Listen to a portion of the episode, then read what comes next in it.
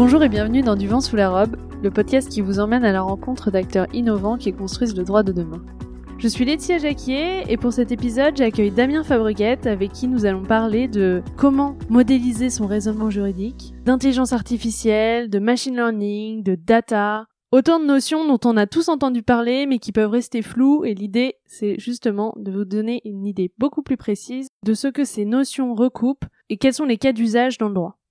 Bonjour Damien, merci beaucoup d'être avec nous aujourd'hui, je suis ravie de te recevoir dans ce podcast. Damien, tu es cofondateur et directeur technique d'Hercule The Legal Tech Agency. C'est ça. Un cabinet de conseil qui accompagne les professionnels du droit dans leur processus d'innovation et de transformation digitale. Exactement mais tu es aussi président de YoProcess, une technologie modulaire qui permet d'automatiser, à moindre coût, des tâches et des savoir-faire juridiques. Passionné par la technologie dès ton plus jeune âge, ta première prouesse technique remonte à tes 12 ans, où tu as développé ton premier jeu vidéo éducatif sur une cassette audio, ancêtre de la disquette. Toujours créatif et innovant, tu développes sans cesse de nouveaux outils technologiques assurant un gain de temps et d'efficacité. Tes talents en la matière te valent d'ailleurs le surnom de Super Dame, illustré par un emoji spécialement designé par les membres de ton équipe sur le modèle du cycle de Superman. Oui, tu l'as vu. oui, je peux en témoigner. Euh, Damien, est-ce que tu peux nous parler un peu de ton parcours et de ce qui t'a conduit à t'intéresser au droit, à la legal tech et plus généralement à l'innovation?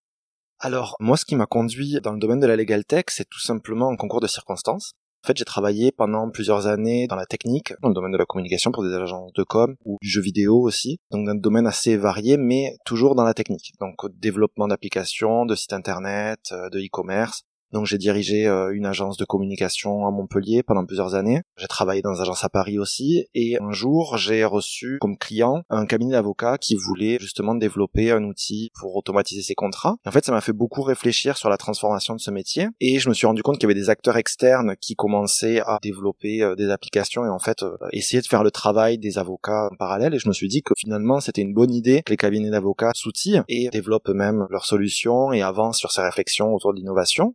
De réflexion en réflexion et de rencontre en rencontre, bah, je me suis retrouvé à fonder euh, l'agence Hercule avec euh, mon associé Mélik Boudmag et deux autres personnes à l'époque. Et est-ce que tu avais déjà le goût de l'entrepreneuriat plus jeune? Alors oui, quand j'étais étudiant, j'ai travaillé dans une junior entreprise, mais très vite, j'ai été euh, freelance et aussi auto-entrepreneur. Donc ouais, j'ai toujours eu le goût d'aller plus loin que ce qu'on pouvait m'offrir. Qu'est-ce qui te plaît là-dedans? Ce qui me plaît, c'est justement un peu ce qu'on retrouve dans l'innovation, c'est le fait de pouvoir aller plus loin que ce qui existe. De pas être dans un carcan où je me dis que je suis enfermé et que je peux pas vraiment aller plus loin que ce que mon boss attend de moi. Là, au moins, il n'y a pas de limite. Ouais, tu peux toujours imaginer de nouvelles choses et voir les choses différemment. Voilà. quelle est ta plus grande fierté? Ma grosse fierté, c'est quand des clients nous font des retours plusieurs années après, ils nous envoient des emails à leurs statistiques, ils nous envoient des prix qu'ils ont eu grâce à une application qu'on a fait pour eux. Ça, c'est quelque chose euh, dont on peut être fier. Et on parle beaucoup de legal tech, c'est un peu un mot qui est sur toutes les lèvres. Comment toi tu définirais la legal tech? Alors tout simplement la technologie au profit du secteur juridique. Et qu'est-ce que l'innovation dans le monde du droit? Ah, alors l'innovation, pour moi, clairement, c'est le fait de vouloir aller plus loin que ce qui existe et d'essayer d'intégrer la technologie dans l'amélioration de ses process ou dans l'amélioration de son travail au quotidien. Donc pour toi, ça passe nécessairement par l'utilisation de la technologie? Soit non, dans la définition non, mais c'est vrai que comme on parle de legal tech là, euh, j'ai fait le lien avec la technologie, mais non, l'innovation, pour moi certains projets de legal design sont aussi de l'innovation, parce que c'est une autre façon de penser. Pour moi c'est dès qu'il y a un aspect novateur. Et qu'est-ce qu'un avocat augmenté? Ah, un avocat augmenté. Ou un juriste. Hein. Ouais, ou juriste augmenté. C'est un terme un peu valise, hein. mais pour moi c'est surtout un juriste qui accepte d'utiliser la technologie pour aller plus loin de ce qu'il peut faire avec ses capacités humaines et avec les outils euh, classiques et habituels de son métier. Et quelles nouvelles compétences tu penses que les professionnels du droit devraient acquérir?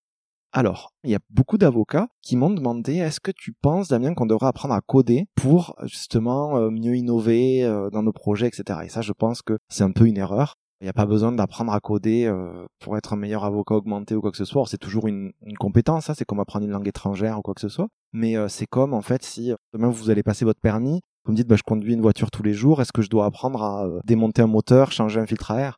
Bah, pas forcément. Apprendre plutôt le code de la route, l'expérience dans la gestion de ta voiture, mais t'as pas besoin de remplacer le travail du mécanicien ou de l'ingénieur automobile. Est-ce que ça peut quand même être intéressant pour un juriste, un professionnel du droit, d'avoir des notions sur comment la programmation, enfin le, code euh, informatique fonctionne pour mieux comprendre et peut-être être capable d'imaginer des solutions sans forcément maîtriser la syntaxe en tant que telle? Alors, en effet, il y a deux aspects dans cette question. Déjà, je pense que quand on parle d'outils numériques, on parle beaucoup de la partie technique, mais on oublie la partie fonctionnelle ce que euh, les professionnels du droit devraient plutôt approfondir, c'est comprendre les différentes fonctionnalités qui sont dans une application et en fait que cette action va engendrer une autre, euh, etc. La mécanique en fait d'une application sans rentrer dans le niveau technique et de programmation. Ensuite, par contre, dans l'aspect de la programmation, il y a de l'algorithmie, puisqu'en fait, programmer, ça revient à écrire une suite d'instructions si et alors. Si il se passe ça, alors il faut faire ça. S'il s'est passé ça, alors on enchaîne là-dessus. Tant qu'il y a ça, alors on fait ça. Donc ça, c'est de l'algorithmie. Et cette algorithmie, on la retrouve déjà au quotidien dans le droit, puisqu'en fait, un contrat, une directive, une clause, c'est déjà euh, si il s'est passé ça, alors euh, telle euh, règle s'applique. Oui, donc finalement, ce que tu me dis, c'est que c'est la même logique entre le code et la logique juridique. Moi, c'est ce qui m'a plu au début, en fait. quand je rentrais dans les premiers projets en Legal Tech, c'est ce qui m'a frappé je me suis dit, mais en fait, un contrat, une règle, une loi une clause, enfin quoi que ce soit, c'est exactement un algorithme en fait une machine pourrait savoir l'interpréter si on arrive à le rentrer dans la syntaxe de la machine. Mais en soi, un jeu vidéo, euh, c'est aussi ça. Il y a une règle d'un jeu et finalement on l'a transformé en code informatique pour que la machine puisse le comprendre et, la machine peut nous dire si on a gagné ou perdu. Donc c'est déjà ce qu'on fait depuis des années. Mais pour le droit, c'est vrai que euh, ça s'est pas forcément appliqué parce que euh, la loi évolue. Un texte de loi c'est pas forcément quelque chose de statique. Donc on s'est peut-être dit que ça était plus difficile à rentrer dans l'informatique. Je pense aussi que le frein et pourquoi ça arrive un peu plus tard que le reste, c'est parce que euh, les métiers n'étaient pas prêts à se transformer et n'avaient pas l'équipement pour. Et aujourd'hui, avec le développement des technologies et Internet, etc., euh, ça arrive à ce niveau aussi. Et comment on fait justement pour transformer le langage juridique en une syntaxe compréhensible par la machine? Parce que tu parlais de ça. Alors en fait, c'est souvent ce qu'on nous demande de faire chez Hercule. Moi, je suis directeur technique et beaucoup de cabines d'avocats, fait des professionnels du droit en général, ça peut être des notaires aussi, des huissiers, des juristes en général, viennent nous voir pour quelque chose qu'ils veulent automatiser et on en arrive à euh, transformer une règle juridique en un algorithme. Mais la première question à se poser, c'est qu'est-ce que je veux que ça fasse en fait? Parce que transformer un texte de loi en un algorithme, ok, mais dans quel but? Donc cette première question, c'est la plus importante en fait et c'est celle qu'il faut se poser en premier alors. On voit des gens qui veulent euh, l'internaliser pour gagner du temps en fait, pour booster leur productivité. Je vous donne un exemple. Euh, tout simplement, on va apprendre à la machine à poser les bonnes questions à un client. Donc, elle va poser les questions en fonction de ces questions. Elle va pouvoir rédiger euh, un draft d'un contrat, par exemple. Donc là, on lui a appris que le contrat il devait être composé de cette clause, s'il y a ça ou il y a ça. Donc en fait, c'est des règles si alors pour qu'elle puisse reconstituer le contrat. Donc c'est une sorte de formulaire, de questionnaire qui est mis à disposition du client. Et en fait, en fonction des cases qu'il coche ou des réponses qu'il apporte, ça va générer l'ajout ou non de clause, c'est ça? Alors l'ajout ou non de clause, mais aussi euh, le remplissage de champs. Oui, les variables. Voilà, ce que la personne aura saisi. Ce n'est qu'un exemple d'un outil euh, numérique qui peut exister aujourd'hui. C'est assez fréquent que les avocats aient besoin de ça pour augmenter leur productivité. Donc souvent, il y a ce concept de formulaire en amont, puisqu'en fait, on doit collecter de la donnée, rentrer de la donnée dans la machine et en fonction de cette donnée, la machine va appliquer des règles qu'on aura paramétrées pour produire quelque chose, un livrable. Ce livrable, là, on a parlé de draft de contrat, par exemple, mais on a des clients qui ont fait des choses assez intéressantes, qui ont fait des diagnostics. C'est-à-dire qu'ils vont poser des questions à leurs clients. Donc, s'il a répondu ça, on va poser une autre question et pas forcément celle qui était prévue initialement. Donc, le formulaire aussi est modulable et dynamique en fonction des réponses apportées. Et puis en sortie, une fois qu'il a tout répondu, on lui donne un diagnostic avec un pouce vert, un pouce rouge qui lui dit alors attention, là vous êtes dans ce cas-là, donc faudra faire attention à ça, à ça, n'oubliez pas telle pièce, vous courez peut-être un risque sur ça, renseignez-vous. Et ça, les avocats l'utilisent pas simplement pour donner du conseil automatisé, mais aussi pour leur apporter des clients leur disant, ben, vous êtes dans ce cas-là, logiquement il n'y a pas de problème, mais attention à ce cas-là, vous devriez en parler à un avocat. Et dans ce cas-là, quelqu'un ne serait pas forcément allé voir l'avocat pour euh, ce problème-là, mais tout d'un coup on met le doigt sur quelque chose auquel ils n'ont pas pensé, et donc ça qualifie un petit peu euh, le travail euh, et ça ouvre l'esprit du prospect. Et du coup, en fait, ça crée aussi finalement une prise de conscience d'un besoin de droit. C'est ça, c'est souvent ça. Et donc là, ce dont on parle, de traduire en langage informatique le langage juridique, finalement, ça c'est ce qu'on appelle la modélisation. alors oui, ça nécessite un travail de modélisation. En fait, moi, comme directeur technique, j'ai le parti pris de demander à mes clients, nous, nos développeurs, vont pas rédiger du code qui contienne la logique juridique. Ce qu'on va faire, c'est qu'on va développer uniquement les fonctionnalités de l'application. Donc euh, là, il y a un bouton, quand on clique ici, ça va vers une autre page. Là, il y a un formulaire pour se connecter.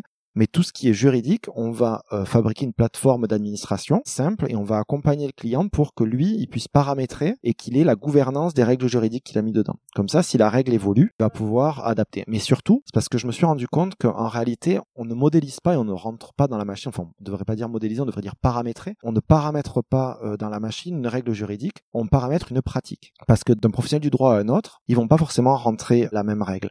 Par exemple, pour la rupture conventionnelle, la loi dit qu'il faudrait au moins un rendez-vous préalable. Maintenant, la plupart des avocats vous conseilleront d'en avoir deux ou trois. Parce que euh, si vous faites une rencontre entre l'employeur et l'employé, peut-être que suite à cette rencontre, l'employé va réfléchir et il va se dire qu'en fait, euh, non, il change d'avis. Alors que si vous faites plusieurs rencontres, plusieurs euh, rendez-vous avec l'employé, vous assurez un peu plus que c'est bien la, la décision qui va être prise. Donc, entre ce que dit la loi et la pratique, il y a une différence. Donc en fait, si une machine devait donner un conseil, bon, vous êtes dans ce cas-là avec cet employé, vous voulez une rupture conventionnelle, il faudrait planifier deux, trois rendez-vous, ça va vous proposer deux ou trois rendez-vous, alors que, oui, alors que la loi ne euh, dit pas ça. dira un. Donc en fait, c'est pour ça que je dis, attention, on ne paramètre pas dans les machines uniquement les textes de loi des clauses, mais aussi la pratique d'un professionnel. Donc d'un cabinet à un autre, une même procédure pourrait être paramétrée de façon complètement différente selon leur pratique, selon leur secteur, et selon aussi des facteurs X en fait qui serait euh, bah, cet avocat il veut prendre moins de risques que cet autre cabinet qui travaille dans un domaine où euh, c'est plus fréquent d'avoir ce genre de cas etc donc c'est vraiment des pratiques. Ça va plus loin qu'en fait juste un texte de loi rentré dans la machine. Et donc ce paramétrage en fait il, se fait en deux phases. Il y a une première phase où il faut arriver à faire un petit peu de maïotique en fait et sortir la connaissance de, de l'avocat pour arriver à la mettre à plat donc là, on leur demande en général de, faire des arbres, donc on les accompagne, on fait des ateliers pour ça, et on leur demande par exemple de faire un arbre qui représente le raisonnement juridique qu'ils essayent de mettre dans la machine. Donc on se dit, bon là, cette branche, elle est un peu trop complexe, elle représente très peu de cas, on va peut-être pas la faire on va se concentrer sur les cas les plus pratiques, les plus communs, les plus prioritaires, et on met tout ça à plat. Et ça, c'est déjà un premier travail qui peut paraître fastidieux, mais souvent, les juristes se prennent complètement au jeu et adorent euh, mettre ça à plat et s'apercevoir qu'en fait, ce qu'ils font, c'est ça et qu'il y a ce cas en particulier. Je me rappelle de réunions aussi avec euh, certains cabinets où en fait, ça leur a permis d'harmoniser leurs pratiques. Parce qu'en fait, euh, trois associés se mettent autour d'une table et commencent à dire ben moi quand il se passe ça je fais ça ensuite je lui pose cette question etc et en fait ils s'aperçoivent qu'ils font pas de la même façon parce que chacun avait interprété la directive d'une façon un peu différente et, ainsi de suite. Donc en fait, ça permet aussi, c'est un d'harmoniser. Bon, euh, d'harmoniser. En fait, c'est un vrai exercice vraiment de maïotique pour faire accoucher ces idées-là, les mettre à plat, etc. Une fois que tout ça c'est à plat et qu'on est d'accord sur ce périmètre de modélisation, ce qu'il faut faire c'est le rentrer dans la machine, le transformer dans un syntaxe. Donc il y a des clients qui sont un peu plus dégourdis et plus on va dire geeks et qui veulent le paramétrer eux-mêmes. Donc on leur montre, euh, c'est pas vraiment du code, hein, c'est pas une syntaxe, c'est comme on va dire des règles dans euh, Excel. Donc on leur montre euh, comment paramétrer. Donc si il a répondu ça à cette question, alors tu affiches ça et on leur montre dans une interface d'administration ou via un tableau Excel, via des petites règles, comment le faire. Mais du coup, ça, c'est en langage euh, normal? Enfin, c'est pas en langage informatique Enfin, Alors, en code? non, on évite euh, de faire coder les juristes, mais on pourrait tout à fait. Pour certains, quand ça devient un peu complexe, on leur propose du pseudocode, c'est-à-dire que c'est vraiment euh, une syntaxe très très simple. Vous mettez le nom de la question, l'opérateur a appliqué, donc est-ce qu'il a répondu ça, ou est-ce qu'il n'a pas répondu ça, ou est-ce qu'elle a répondu au moins une fois ça, donc une petite règle d'opérateur. Donc en fait, c'est plus du paramétrage, donc ça peut être via une interface graphique ou via des règles qu'il peut écrire, mais euh, non, il n'y a pas besoin de savoir coder en fait. Avec un petit manuel et deux trois exemples, euh, tous les juristes qu'on a rencontrés jusqu'à présent, il y en a eu un paquet sur différents projets, sont tous parvenus à faire ça. Par contre, on a certains cabinets qui disent nous on veut pas, on n'a pas le temps, on n'est pas équipé pour euh, faire ce paramétrage. On met à plat le raisonnement qu'on veut mettre dans la machine et ensuite on voudrait qu'un membre de votre équipe le paramètre. Et donc là, on leur offre une prestation d'accompagnement au paramétrage où on le paramètre pour eux, on les fait tester, ils nous disent ah on avait oublié ce cas peut-être, est-ce que vous pouvez le paramétrer en plus. Ils modifient leurs arbres et on itère là-dessus. Et qu'est-ce qui est le plus difficile dans la partie où justement on couche euh, en fait toutes les différentes étapes du raisonnement sur le papier? Est-ce que tu as des retours sur les difficultés que ça peut représenter pour les professionnels du droit ou au contraire euh, bah, des apports, des choses qu'ils découvrent en faisant ça? Alors oui, il y a énormément de choses à dire là-dessus. Déjà, il n'y a pas vraiment de complexité. On a réalisé euh, des ateliers dans le cadre du lab de l'EFB avec des étudiants et donc on a fait euh, faire cet exercice à plein de groupes d'étudiants qui l'ont très bien fait. On a eu des résultats euh, assez exceptionnels d'étudiants qui ont couché à plat certains pans du droit en imaginant des applications qui pourraient être faites avec ça. Et on voit bien que les étudiants n'ont pas eu de difficulté à le faire. Ils ont créé des arbres énormes. Certains arbres prennent tout un pan de mur. Ça, je pense pas que ce soit compliqué justement, ce qui peut être compliqué, c'est savoir où s'arrêter. À quel moment on dit non mais ça, j'ai pas besoin de le faire parce que je veux pas que l'application est jusque là. Donc la vraie importance, c'est de poser la question en amont et de se dire qu'est-ce que je veux faire avec cette modélisation? Est-ce que je veux que ça m'apporte de nouveaux clients? Donc là, il faut pas aller trop loin parce que sinon on donne aux clients toute la réponse.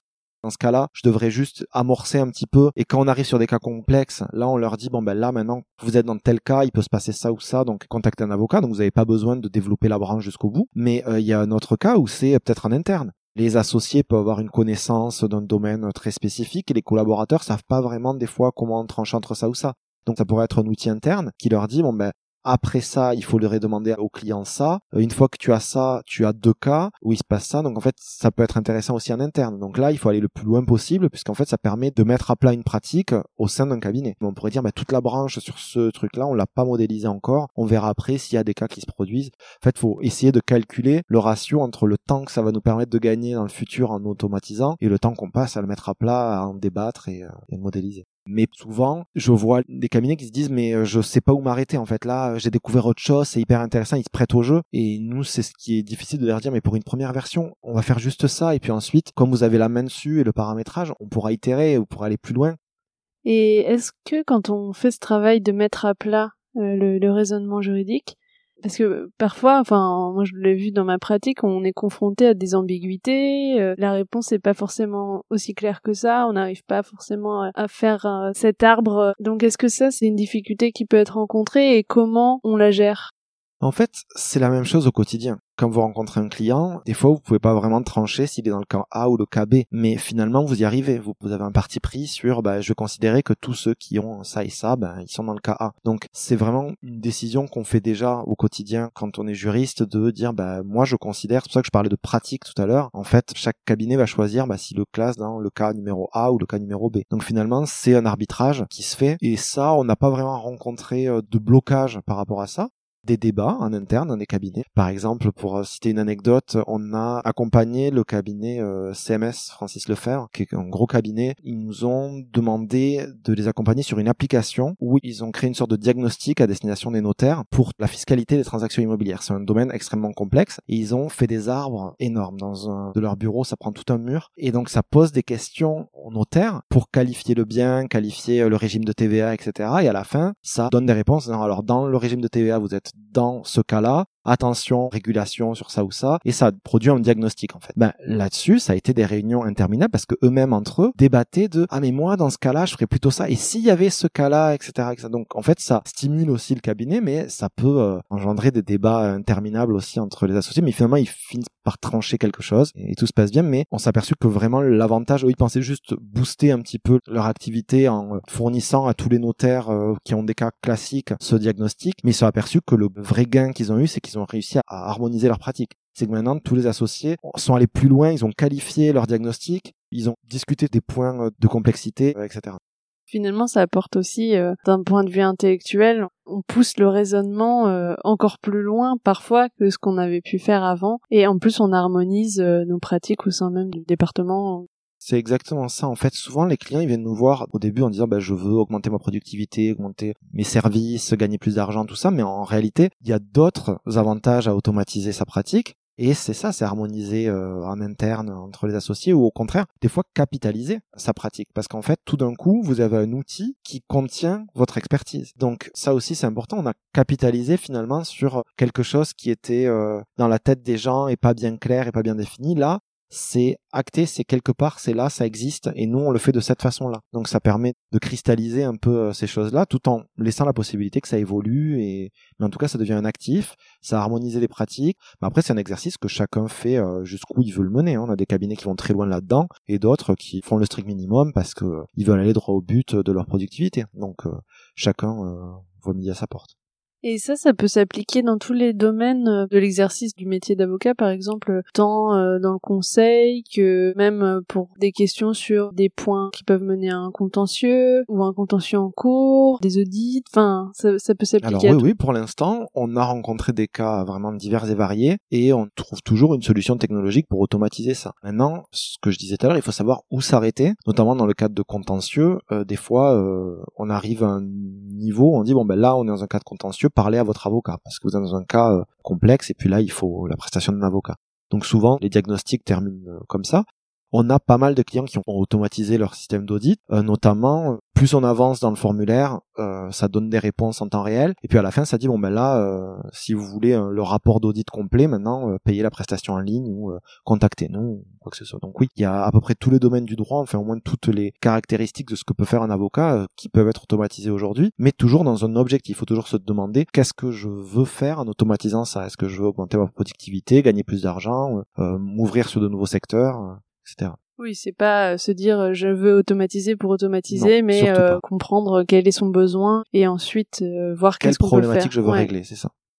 Et est-ce qu'il y a certains points qui sont trop complexes et du coup on ne peut pas les modéliser ou est-ce que au contraire tout est possible? Il y a la théorie et la pratique. En théorie, on pourrait tout modéliser à partir du moment où on a les informations en amont pour pouvoir faire le choix et aller jusqu'au bout du raisonnement. Par contre, là où au contraire il y a un avantage, c'est que nos capacités d'humain peuvent nous amener jusqu'à un certain niveau d'abstraction. On peut imaginer s'il se passe ça dans ce cas-là et dans ce cas-là il se passe ça, mais il y a un moment où en fait on sature et on n'y arrive plus. Alors que la machine elle n'a pas cette limite. La machine, elle, on peut lui rentrer euh, des milliers de règles, elle, elle va les appliquer une après l'autre et elle va pas se fatiguer. Donc, au contraire, je pense que euh, les raisonnements complexes, il faudrait peut-être arriver à, par petits bouts, les rentrer dans la machine parce que elle, elle y arrivera beaucoup mieux qu'un humain. Et ça pourrait justement être un assistant plutôt que le voir comme la machine qui fait le travail à la place de l'humain. Non, c'est un outil. Euh, la technologie, c'est un outil. Hein. C'est pas un diable, c'est pas non plus un miracle. C'est tout simplement un outil qui va nous servir à quelque chose. Donc, c'est l'usage qu'on en fait qui est important. Non, mais justement, ça m'amène à une question que je voulais te poser. Je pense qu'il y a beaucoup de professionnels euh, du droit qui ont peur que finalement la technologie les remplace. Donc ta vision des choses, c'est que non, c'est un outil qui peut les aider c'est l'usage qu'on en fera aussi. Bien sûr, il y a une transformation du métier, on peut pas le nier et c'est normal. La machine va faire des choses, mais pour l'instant, la machine, on essaye de faire en sorte qu'elle fasse les choses à faible valeur ajoutée ou au contraire, les choses où la capacité d'un humain est limitée. On sait qu'une machine peut analyser des millions de décisions de justice en quelques fractions de temps, alors qu'un humain mettrait des heures et des heures à le faire. Donc c'est sur ces aspects-là qu'il faut utiliser la machine la machine ne va pas remplacer l'humain. C'est un outil et ça doit être au service de l'humain. C'est nous qui la créons. Il faut pas avoir peur de la technologie comme un grand monstre qui va tous nous manger. Il faut au contraire la prendre en main et comprendre les enjeux, comprendre ce qu'on peut en faire, ce qu'on peut en tirer et, grandir et évoluer avec ça. C'est sûr qu'il faut pas rester dans une position, je pense, hein, c'est mon point de vue, d'être trop conservateur par rapport à ça, parce que bah, le monde change, il y a de nouvelles technologies, il faut s'adapter. Maintenant, ça ne veut pas dire que c'est néfaste. Au contraire, c'est de nouveaux outils qu'il faut prendre en main et améliorer euh, son quotidien avec. Et comment on fait pour changer de vision justement là-dessus? Parce que ça peut effrayer aussi. Alors bien sûr, ça commence souvent comme ça, ça effraie, mais je pense que le meilleur moyen, c'est d'en parler et de s'intéresser à des cas pratiques, de regarder euh, les innovations qui se sont passées euh, dans le monde de la legal tech, voir ce qu'ont fait d'autres cabinets, et voir qu'en fait euh, personne n'est mort, personne n'a arrêté de travailler et qu'en fait euh, ça a juste rendu des services, amélioré euh, des services, amélioré la qualité de certaines décisions. Il n'y a pas un, remplacement. On a toujours peur en fait de ce qu'on ne connaît pas vraiment, de ce qu'on ne maîtrise pas tout à fait. Et donc je pense que le meilleur moyen à ça, c'est de s'éduquer et de s'informer en fait, comprendre comment ça fonctionne au minimum, quel service ça peut apporter. Comment on s'informe alors? Quels sont les meilleurs moyens? Aujourd'hui, euh, s'informer, bon, il y a beaucoup de médias qui euh, peuvent en parler, il y a beaucoup d'articles. Aujourd'hui, Internet est une ressource euh, immense pour savoir tout ça. Mais aussi, euh, il y a aujourd'hui, chez Hercule, on accompagne, par exemple, les gens qui ont des craintes ou qui ne savent pas comment aborder leur transformation. Donc peut-être parler avec des professionnels, justement, qui ont cette expérience-là et qui pourront vous accompagner là-dessus. Il y a des formateurs, il y a des agences qui accompagnent les professionnels du droit. Et vous avez développé une technologie, YoProcess, est-ce que tu peux nous en parler, nous expliquer ce que c'est, comment ça fonctionne? Alors en effet, alors c'est pas au sein d'Hercule, c'est en parallèle. En fait, chez Hercule, les gens venaient nous voir parce qu'ils avaient une idée d'application d'outils numériques sur mesure. C'est-à-dire qu'ils avaient regardé un peu les outils qui existaient sur le marché, ce que j'appellerais les outils sur étagère, et ils avaient rien trouvé qui correspond exactement à leurs besoins. Alors soit ça parce que ça correspond pas exactement à leurs besoins, soit parce que euh, dans leur cas précis à eux, il y a des limitations. Ça finira par leur coûter trop cher l'abonnement mensuel. Donc en fait, ils viennent vers nous en disant moi je veux qu'on me fasse quelque chose sur mesure parce que j'ai ce besoin-là. Et forcément, entre un outil sur étagère qu'on prendrait par abonnement, enfin un outil en SaaS euh, qui existe sur le marché et un outil sur mesure, il y a des avantages et des inconvénients dans les deux. Notamment un abonnement d'un outil, c'est un faible coût par mois en général, c'est on paye je sais pas 99 euros par mois, mais si vous voulez une amélioration, s'il y a quelque chose qui vous convient pas, ben vous pouvez pas le changer. Parce que euh, l'outil il est comme ça. Et à la limite vous en faites la demande au créateur de cet outil mais euh, si c'est pas dans sa roadmap, c'est pas prévu dans ses travaux, euh, il le fera pas. Mais euh, le coût, au moins, est raisonnable tous les mois. Alors que quand on fait un outil sur mesure, ben forcément, c'est un investissement d'argent parce que ça sera des experts, des designers, des ingénieurs, des développeurs qui vont devoir passer du temps et réaliser ce produit. Je pense qu'on pourrait le comparer à si vous louez un appartement ou si vous faites construire votre maison, en fait. Si euh, vous louez un appartement, forcément, si vous trouvez qu'il est un peu sombre, vous ne pourrez pas ouvrir une nouvelle fenêtre, parce que votre propriétaire va vous dire, ben non. Par contre, c'est un loyer raisonnable à payer tous les mois. Alors que si vous faites une maison, ben, c'est un gros investissement. Et pas forcément que d'argent. C'est aussi un investissement de temps, parce que quand euh, vous voulez faire développer une application sur mesure, certes, votre prestataire euh, va se charger de toute la partie technique, etc., mais il aura besoin de vos inputs, il aura besoin d'informations, qu'est-ce que vous voulez faire, de quelle façon, etc. Donc il y a quand même du temps, des réunions, de la conception à faire ensemble. Et donc c'est pas juste euh, voilà le chèque, euh, faites-le et on se revoit dans un mois. Non, il y a tout un procédé, donc c'est aussi du temps et un investissement de la part du professionnel du droit de demander une application sur mesure.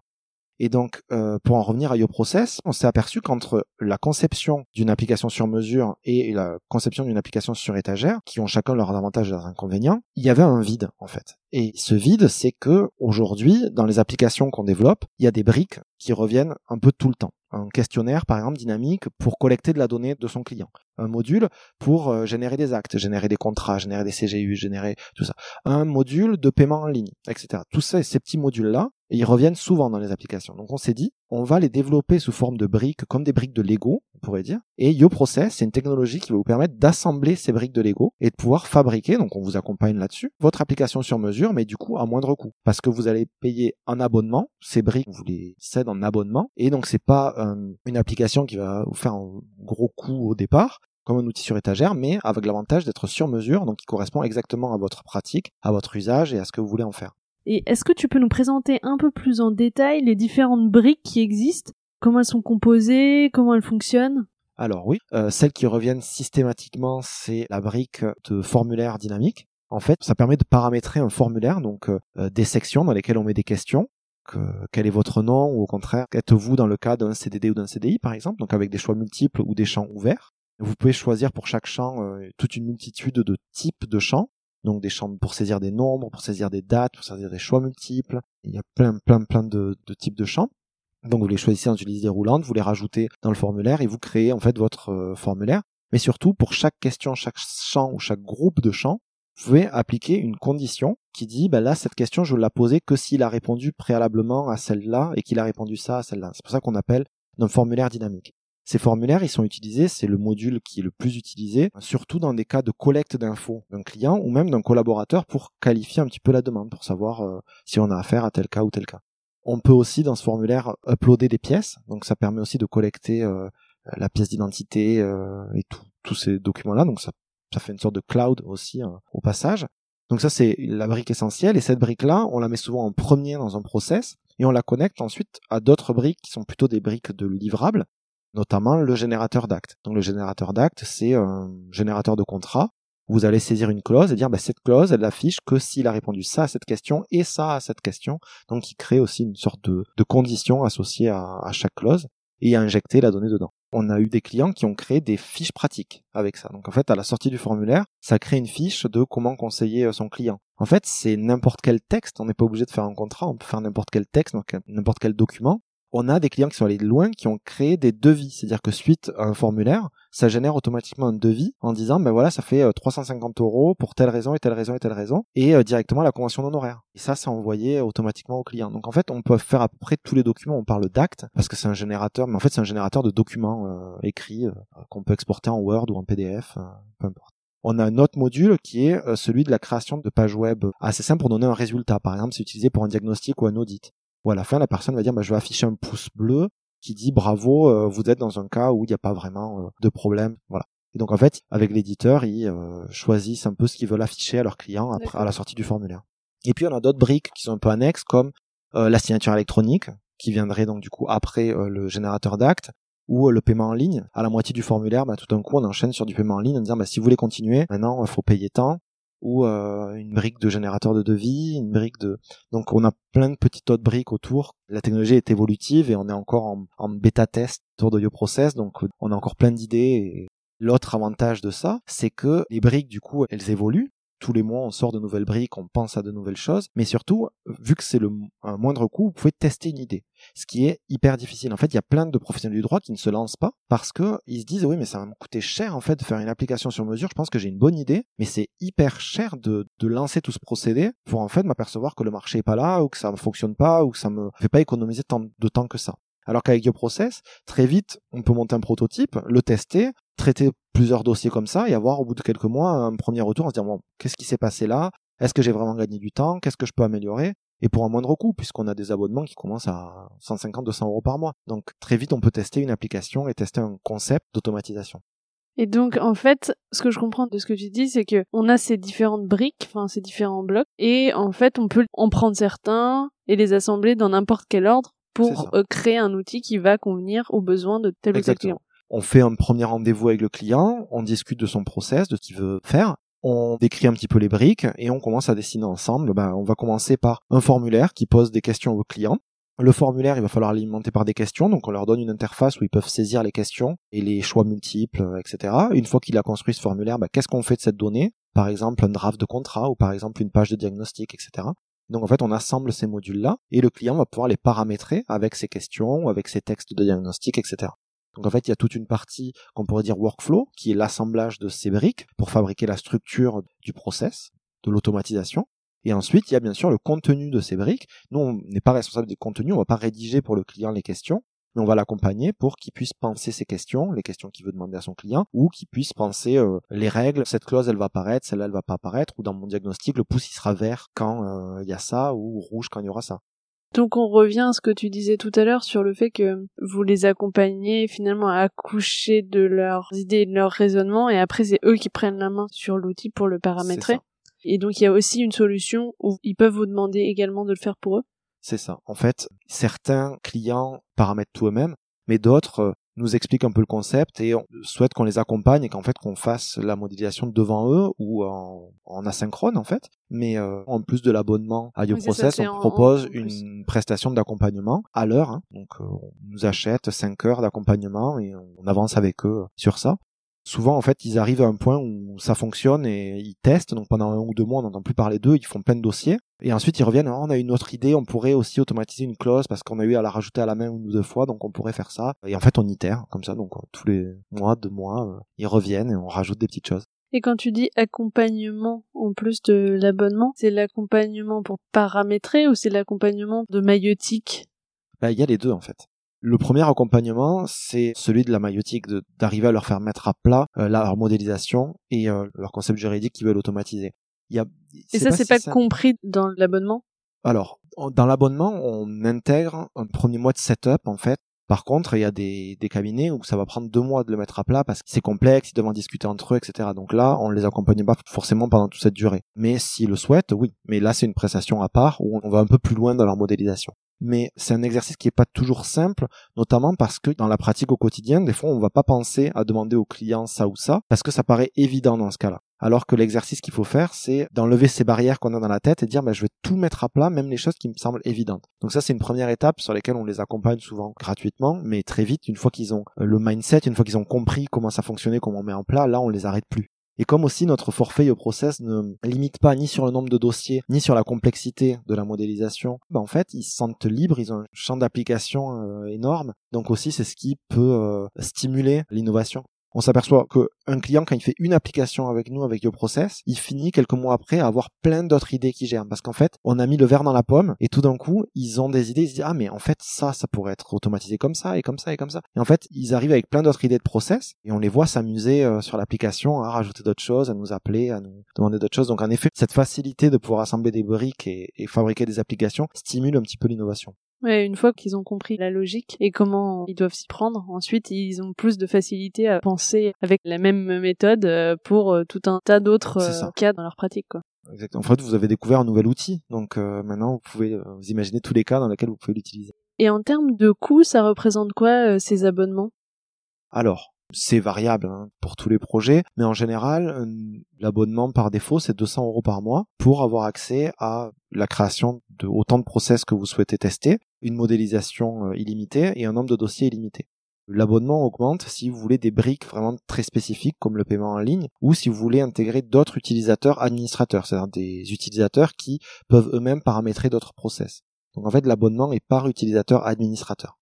Donc en général c'est 200 euh, euros par mois. Par contre, on peut rajouter à ça des accompagnements horaires pour euh, le paramétrage, pour la modélisation, mais ça c'est anecdotique et d'un cas à l'autre ça peut aller du simple au double, donc ça dépend vraiment de ce que le cabinet veut faire par rapport à ça.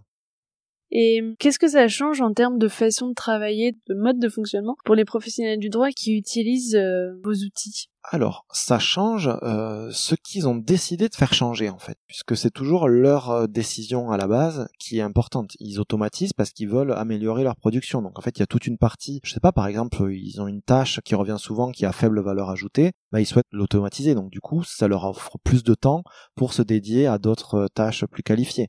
Donc en fait, ça dépend de ce qu'ils ont décidé d'en faire. Il y a des cabinets qui l'utilisent juste pour faire un service auquel ils n'adressaient pas. C'est en fait une nouvelle offre de service. Donc ça, c'est quelque chose de nouveau chez eux qui leur amène de l'argent et qui leur amène de nouveaux clients, une nouvelle visibilité aussi, une notoriété.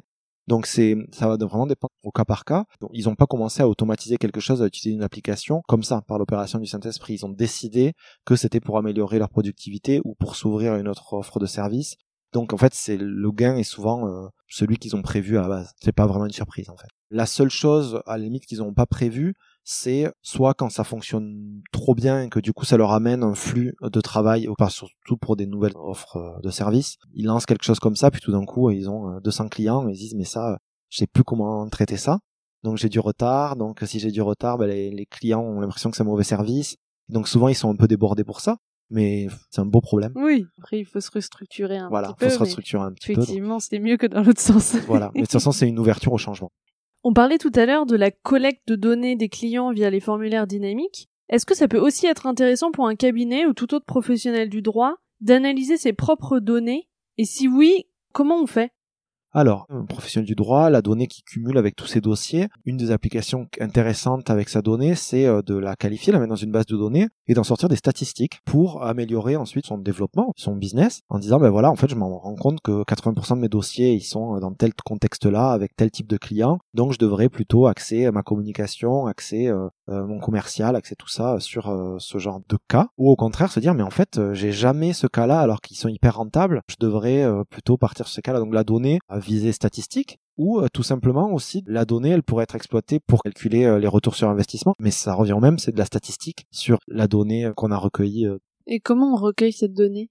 Alors pour recueillir cette donnée en effet il va falloir pouvoir la stocker dans des systèmes qui pourront en extraire des statistiques donc il faut, si on a automatisé sa pratique, c'est facile, la donnée elle est déjà dans la machine. Donc là, ça va devenir évident. Mais par contre, si on a géré tous ces dossiers de façon manuelle, il va falloir les saisir dans la machine et là, c'est pour ça que c'est plus compliqué.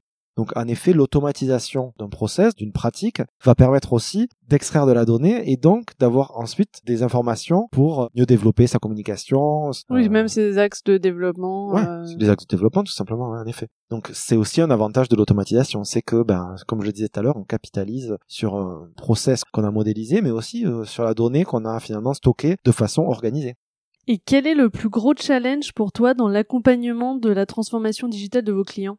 Alors pour moi, le plus gros challenge, c'est de autonomiser sur tous ces concepts de modélisation et de paramétrage. En fait, aujourd'hui, les clients se reposent un petit peu en se disant bah, on a une agence à côté, enfin on a des experts Legal Tech qui vont nous accompagner quand on est bloqué quelque part. Et c'est très bien, mais le vrai enjeu c'est qu'ils puissent se dire maintenant il y a plus de carcan, je sais exactement comment ça fonctionne et je vais euh, aller euh, pousser euh, ce que je veux faire très loin. Donc ça, si vraiment le professionnel du droit arrive à prendre en main des outils comme YoProcess assez loin pour faire tout ce qu'il veut, euh, là je pense que ce serait un, bon pari réussi. Parce qu'aujourd'hui, dans le marché de la legal tech, il existe plein d'outils, mais ils sont souvent propres à une procédure en particulier. Par exemple, les assemblées générales, par exemple, les contrats de travail, etc. Mais là, tout d'un coup, on met sur le marché des applications euh, do it yourself en fait. Euh, fais euh, toi-même tout ce que tu veux. Génère le contrat. Euh, avant, on avait les éditeurs juridiques qui fournissaient du contenu, etc. Et aujourd'hui, on leur dit, bah non, vous pouvez faire vous-même aussi vos process parce qu'en fait, c'est votre pratique. Donc, c'est à vous d'automatiser votre pratique. Et donc là, bah, aujourd'hui, comme c'est le début, ils vont un peu à tâtons et donc ils se reposent un petit peu sur l'accompagnement qu'on peut leur offrir. Mais c'est encore très tôt, mais je pense que l'objectif, ça serait vraiment qu'ils soient complètement autonomes là-dessus. Et qu'est-ce qui fait selon toi que certains vont être plus autonomes que d'autres? Est-ce que c'est une appétence? Est-ce que c'est des compétences? Je pense que c'est complètement euh, les compétences de chacun et l'appétence de chacun exactement. Il y a des gens qui euh, veulent absolument pas rentrer dans ces problématiques-là, qui veulent absolument pas euh, paramétrer un outil et qui veulent juste euh, le résultat. C'est une décision presque entrepreneuriale pour eux et c'est tout. Alors que d'autres cabinets, souvent des cabinets de très petite taille, et pas forcément pour des problèmes économiques, hein, se plongent là-dedans et passent des soirées à imaginer des choses, mettre à plat des modélisations, paramétrer l'outil. Mais c'est vraiment de l'appétence de chacun en fait. Il y a des juristes plus geeks que d'autres qui mmh. vont aller euh, au fond des choses sur certaines choses, d'autres des passionnés, et d'autres qui veulent juste le résultat, donc qui vont se, se reposer sur un prestataire qui vous paramètre tout ça, quoi. Et donc, tu parlais de petites structures. Est-ce que tu vois une différence entre les petites structures et les moyennes et grosses structures? C'est une bonne question parce que justement, on s'est fait la réflexion que non, il n'y avait pas de différence. Parce que même dans les grosses structures, c'est souvent une petite équipe qui veut automatiser un savoir-faire. C'est pas toute la structure qui euh, va révolutionner sa façon de travailler. C'est vraiment un pan du droit où ils ont imaginé ah ben ça euh, tiens notre équipe elle fait toujours ça donc en fait on parle même dans une grande structure comme disait tout à l'heure euh, CMSFL en fait, on parle à une équipe, à l'équipe fiscale, et on parle à 5-6 personnes. Et c'est eux qui sont derrière cette application. Donc même d'une grande structure à une petite, en fait, nous on a le même travail avec eux, parce qu'en fait c'est le travail d'une équipe, c'est pas le travail d'une structure. D'accord. Donc pour toi, c'est à armes égales, quoi. C'est à armes égales, exactement. Et c'est ce qui est bien aussi dans la technologie. Avec une technologie sur mesure, c'est plus difficile parce que forcément, un gros cabinet pourra plus se le permettre en coût et en dédier aussi peut-être euh, un collaborateur à faire avancer ce projet, alors qu'un petit cabinet, il peut pas. Le collaborateur, il aura ses dossiers aussi à traiter, etc. Donc ça aussi, c'est une innovation sur l'équité entre les gros cabinets et les petits cabinets, parce que là, euh, tout le monde est au même niveau euh, sur l'automatisation. Donc votre ambition, c'est vraiment de rendre la technologie utilisée dans le droit accessible à tous les acteurs de la profession. En effet, et on entend beaucoup parler d'intelligence artificielle, de machine learning. En effet. C'est des notions dont tout le monde a entendu parler, mais qui restent souvent vagues dans les esprits. Est-ce que tu peux nous expliquer ce que c'est? On va essayer de les vulgariser, en effet. Et comment on peut l'utiliser dans le droit et qu'est-ce que ça peut apporter? Alors, déjà, on va essayer de les démystifier. C'est des mots où on a l'impression que c'est de la science-fiction, alors qu'en fait, c'est pas grand-chose les concepts techniques, technologiques qui se cachent derrière. Déjà, parlons de l'intelligence artificielle. L'intelligence artificielle, c'est un terme qui signifie euh, simplement qu'on va essayer de paramétrer une machine pour qu'elle simule, je dis bien simuler, l'intelligence humaine. Donc, le machine learning est un des cas de l'intelligence artificielle, mais celui qu'on rencontre le plus et dont on parle peu, pourtant il s'applique souvent au domaine du droit, c'est l'intelligence artificielle par système expert. Le système expert, c'est, quel exemple je pourrais donner? Un jeu d'échecs, quand vous jouez contre la machine, en fait, la machine, vous jouez contre un ordinateur, c'est une intelligence artificielle qui va essayer de gagner la partie. Ça, ça existe depuis des années. On a même le cas de euh, Deep Blue, le gros ordinateur d'IBM qui avait gagné le champion du monde des échecs. Et ce qui se passe derrière dans cette technologie de système expert, c'est en fait, on rentre une série de règles à la machine et la machine va les exécuter une après l'autre. Bien sûr, dans Deep Blue, on rentre dans euh, vraiment l'intelligence artificielle où ça va exécuter des millions de combinaisons par seconde pour euh, essayer d'aller voir quel est le cas qui gagne le plus que d'autres. Donc en fait, il y a un enjeu de probabilité, on va faire des probabilités, des statistiques entre les parcours qui vont gagner et les parcours qui vont gagner moins fréquemment et on va garder ceux qui gagnent souvent. Donc en fait, le cas qui revient le plus, c'est notamment dans le cas du juridique, c'est inscrire des règles et faire exécuter ces règles à la machine. Mine de rien, quand on euh, automatise un contrat et qu'on euh, saisit des règles en disant si se passe ça et ça, alors tu fais afficher cette clause. Et si il s'est passé ça, mais une seule fois ça dans ce cas, alors tu fais afficher celle-là. Déjà, c'est des règles, et mine de rien, c'est une sorte de premier niveau d'intelligence artificielle, puisque la machine va simuler le comportement d'un être humain en reproduisant ce que quelqu'un aurait pu faire, mais avec des règles qu'on leur a appris. Donc ça, c'est le premier niveau de l'intelligence artificielle, mais maintenant, aujourd'hui, on parle souvent de machine learning, qui est une autre famille, ce qui peut être en parallèle avec le, système expert. Hein. L'un n'empêche pas l'autre, mais aujourd'hui, la puissance des machines et les espaces de stockage qu'on a avec le cloud permettent euh, d'avoir euh, démocratisé le machine learning. Donc le machine learning, c'est le fait que la machine puisse s'apprendre au fur et à mesure pour améliorer son intelligence. Donc le cas le plus commun de machine learning, c'est le NLP, le Natural Language Processing, c'est-à-dire que la machine va arriver à comprendre du langage humain, du langage naturel, en français, en anglais, en n'importe quelle langue, ou au contraire l'utiliser pour parler. Quand elle l'utilise pour parler, c'est par exemple Siri euh, dans votre téléphone ou euh, un chatbot, tout simplement. Ça utilise le langage naturel pour parler. Mais le NLP dans le droit, on l'utilise surtout pour, par exemple, aller euh, faire de l'extraction de sens. C'est-à-dire qu'on va analyser des documents, des décisions de justice, et on va en extraire du sens. On va dire, par exemple, je vais chercher le montant des indemnités dans un cas imaginaire. Bah, la machine, elle va apprendre comment aller rechercher dans des documents différents des euh, données. ces données-là. Voilà. Donc on parle de machine learning qui peuvent être supervisées ou non supervisées. C'est-à-dire qu'à partir d'un corpus de documents, ils vont aller rechercher des motifs, des patterns qui reviennent fréquemment. Donc, au début, il va dire, bah, Là, j'ai trouvé le montant. Et on va lui dire non, ça c'est pas le montant du tout, c'est euh, le capital social de la société. Donc on va lui dire non, c'est pas là, c'est l'autre. Hop, elle va apprendre et comme c'est une machine, elle se trompe pas deux fois sur une même erreur. Et donc la prochaine fois, elle va savoir le détecter. Et d'itération en itération, on arrive à qualifier en fait le travail de la machine. Et c'est pour ça qu'on appelle ça du machine learning parce qu'en fait on y apprend à euh, retrouver des choses. Donc dans le droit, en général, le machine learning est souvent utilisé couplé au NLP, donc euh, le Natural Language Processing, pour aller euh, extraire du sens dans des bases de documents. J'imagine que plus on la nourrit avec des documents, des informations, plus les résultats seront fiables, enfin auront plus de chances d'être euh, fiables. Exactement. Plus le corpus est grand, plus euh, la, probabilité est-ce que la machine ne se trompe pas euh, sont grands. Maintenant, le problème du machine learning, c'est qu'il reste toujours un pourcentage où la machine peut se tromper, peut être à côté, parce que c'est un cas complètement exotique qu'elle a jamais rencontré. Donc en fait, c'est délicat d'utiliser l'intelligence artificielle dans le droit parce que euh, si on veut que la machine apporte une réponse sûre et qui n'est pas supervisée par un humain, ben, il existera toujours un cas où elle peut se tromper parce que c'est tout d'un coup un cas exotique qu'elle ne connaît pas. Mais en tout cas, ça peut servir à dégrossir euh, le travail. Tu disais que l'utilisation du machine learning consiste essentiellement à extraire des informations dans des documents. Dans quel cas, par exemple, on peut l'utiliser en matière euh, juridique? Est-ce que ça peut être par exemple pour les audits?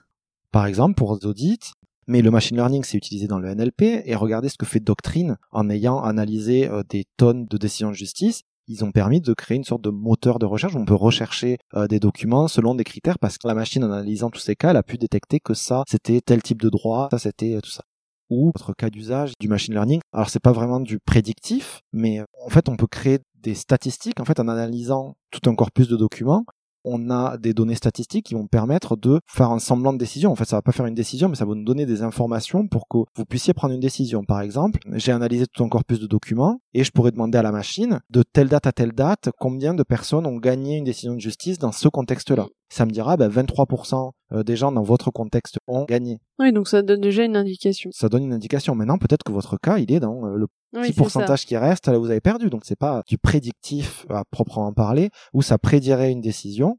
Non, ça vous donne une indication statistique de probabilité en fonction d'un corpus qu'on a étudié et que la machine a pu, euh, grâce à, son intelligence artificielle, qualifier et quantifier. C'est à nous de trancher derrière de ce qu'on va en faire. Est-ce que tu penses que c'est un outil qui peut aider les professionnels du droit? Oui, oui, absolument. Déjà, euh, le fait qu'une machine puisse analyser des milliers de euh, décisions de justice, et encore milliers, euh, je suis gentil, en quelques secondes pour pouvoir nous remonter des résultats, bien sûr, déjà, juste pour ça, ça aide. Même si la machine ne prend pas la décision finale, déjà, de pouvoir analyser tout ça et nous remonter que bah, dans ce cas-là, on a 23% qui ont dû payer une indemnité ou quelque chose comme ça, déjà, c'est une information cruciale. Donc oui, je pense que ça aide complètement. Et est-ce que ça peut aussi servir à faire du, du tri dans les dans les dossiers? Et ça, c'est le second usage. On pourrait euh, imaginer que, enfin, c'est ce qui se fait déjà, hein, euh, dans tout un corpus de dossiers, on pourrait dire, bah, classez-les par euh, date ou classez-les par montant d'indemnité, classez-les par domaine du droit, parce qu'en fait, la machine va apprendre à reconnaître le domaine du droit ou la date dans le document et euh, du coup appliquer une étiquette dessus en disant bah ça c'est euh, un dossier de 2018 et on pourrait le classer comme ça. Mais c'est toujours en fait une application du NLP d'aller reconnaître dans un document euh, quelque chose. Donc c'est ce que je dis souvent, le machine learning dans le domaine du droit, c'est souvent euh, couplé au NLP. Et est-ce que vous avez constaté une évolution dans le comportement des professionnels du droit face à l'utilisation d'outils technologiques ou d'outils d'automatisation? Ce que je vois et la tendance du moment, c'est que de plus en plus, les professionnels du droit tentent de nouvelles choses, en fait. Et ce que je remarque, c'est un recul de la frilosité par rapport à ça. Se dire, ben non, on va essayer ça, on va essayer d'automatiser ça, on va intégrer de plus en plus cette technologie dans notre structure, etc. Au début, les professionnels qu'on rencontrait, c'était surtout des gens qui avaient déjà une idée d'innovation ou qui avaient déjà innové. Entre nous, on les appelait les geeks parce que les autres qui étaient frileux, ben, on n'avait pas vraiment moyen de les rencontrer, nous. Et petit à petit, on s'aperçoit, oui, qu'il y a des gens qui disent, ben, je sais pas vraiment euh, sur quoi, mais j'ai besoin qu'on en discute et euh, qu'on voit dans ma pratique qu'est-ce que je pourrais euh, automatiser, sur quoi je pourrais innover. Et donc ça, c'est de plus en plus fréquent, alors qu'avant, ça arrivait pas. les gens qui étaient frileux, on n'entendait pas parler d'eux. Aujourd'hui, ils osent ouvrir la porte en disant, ben, vous pouvez voir avec moi ce qu'on peut faire. Et ça, je pense que c'est une bonne démarche de dire, ben, qu'est-ce que je peux faire? Moi J'ai cette idée, cette idée, mais j'y crois pas trop, est-ce qu'il n'y a pas mieux à faire? En discuter en fait. Donc en fait, il y a une évolution du marché dans ce sens-là, et euh, c'est aussi ce qu'on essaye d'apporter avec process en disant maintenant vous pouvez tester quelque chose, ça marche pas, vous le mettez à la poubelle, euh, ça vous a rien coûté, euh, vous avez juste testé cette solution-là, et donc c'est justement de mettre un peu le pied à l'étrier et d'avancer. Ouais, c'est vrai, c'est intéressant. Bon bah merci beaucoup Damien. Bah, merci à toi. C'était très riche comme échange et fait preuve de beaucoup de pédagogie. J'espère, c'est pas toujours évident d'essayer de vulgariser certains concepts. En tout cas, je pense que ces notions qui pouvaient encore être floues euh, deviennent beaucoup plus claires. Donc, euh, un grand merci. Bah, merci à toi. Au revoir. Au revoir. Voilà, c'est terminé pour aujourd'hui. J'espère que l'épisode vous a plu. Si le podcast vous plaît, n'hésitez pas à me mettre une très bonne note, de préférence 5 étoiles sur iTunes, ça m'aidera beaucoup, et à parler du podcast autour de vous. Si vous avez des questions, ou si vous voulez donner votre avis, ou si vous avez envie de partager votre point de vue sur tous ces sujets d'innovation, N'hésitez pas, vous pouvez le faire sur les pages du vent sous la robe sur les réseaux. Donc il y a une page sur Instagram, une page sur Twitter, une page sur LinkedIn, une page sur Facebook et sinon sur le site internet, sur la page dédiée à chaque épisode, vous avez la possibilité de laisser des commentaires. C'est vraiment fait pour ça, ça peut être très intéressant de débattre sur ces sujets, donc n'hésitez pas. Et sinon, je vous donne rendez-vous dans 15 jours pour le prochain épisode. À bientôt!